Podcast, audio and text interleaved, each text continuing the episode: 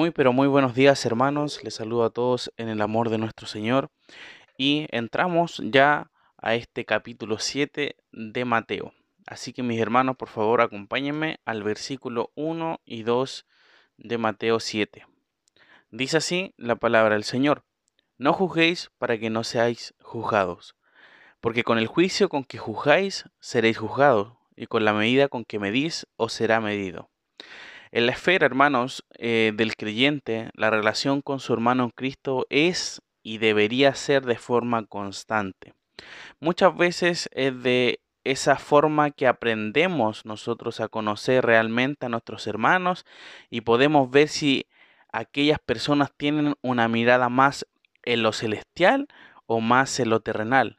Muchas veces uno, uno puede hablar de más respecto a la vida de un hermano sin conocerle realmente, incluso eh, uno mismo cayendo de la misma forma en el actuar. Muchas veces uno puede hablar y decir, oh, qué mal que haga esto, pero posiblemente nosotros igual lo hagamos. Es por eso que el Señor advierte, mis hermanos, a sus oyentes sobre el peligro de juzgar a otros de una forma incorrecta. El Señor comienza con una advertencia a modo de mandato. No juzguéis para que no seáis juzgados. El afán de juzgar a los demás y ver siempre lo malo antes que lo bueno es una expresión de, de quien juzga, ya de orgullo.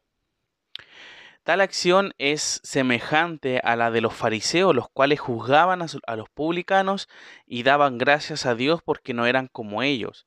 Sin embargo, hemos ya hablado muchísimo acerca de ellos, que realmente era solamente una fachada de piedad, pero por dentro realmente no tenían nada. Con todo esto eh, surge una pregunta. ¿Puede el creyente distinguir aquello que es bueno de lo que no lo es y dar su parecer sobre lo que es justo y lo que es injusto? ¿Ya? Porque uno, por si, uno claramente puede ya distinguir esas dos cosas, pero no puede pasar ya a juzgar de una forma eh, eh, malvada, una forma crítica. Ya esa es la palabra en este caso que se está hablando, el juzgar eh, de forma crítica. El mandato no impide, mis hermanos, distinguir sobre lo que es bueno y malo. Si no eh, fuera de esa forma, nosotros no podríamos corregir a los hermanos que posiblemente estén en pecado, ¿ya? Porque uno tiene que hablar y conocer y saber la situación de ellos.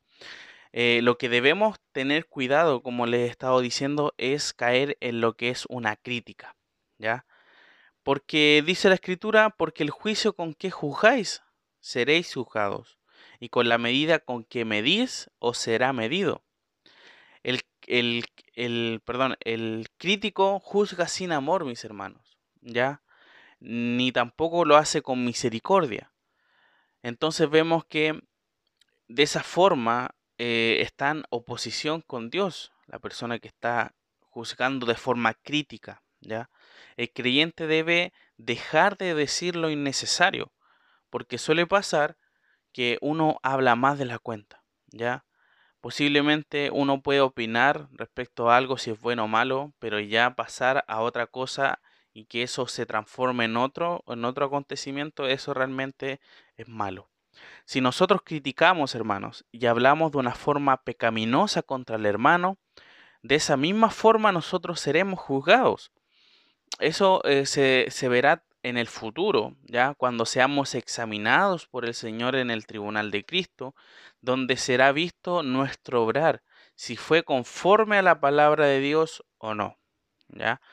Pero vemos también un ejemplo bien importante en Gálatas capítulo 6 versículo 7, que dice lo siguiente, no os engañéis, Dios no puede ser burlado, pues todo lo que el hombre sembrare, eso también segará. Si usted, mi hermano, acá en la tierra, eh, siembra eh, el andar juzgando a los demás, el andar criticando, el andar eh, realmente dañando el testimonio de algunos hermanos posiblemente sea verdad, pero eso no quiere decir que uno los critique y los hunda más en la situación que se encuentran, sino que uno tiene que tener cuidado porque de esa misma forma uno va a cosechar.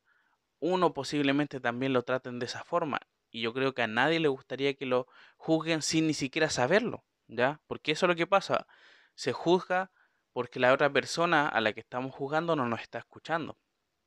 ¿Me entienden? Entonces, por eso es importante tener mucho cuidado de no caer en esto. Y el Señor dice a modo de mandato, no juzguéis para que no seamos juzgados.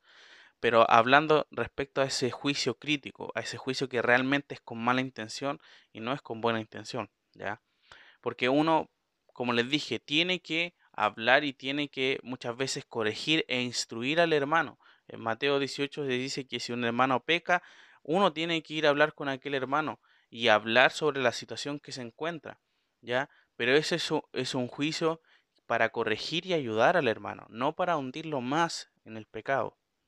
Finalmente, hermanos, debemos cambiar nuestra conducta si estamos cayendo en juzgar a otros de forma crítica.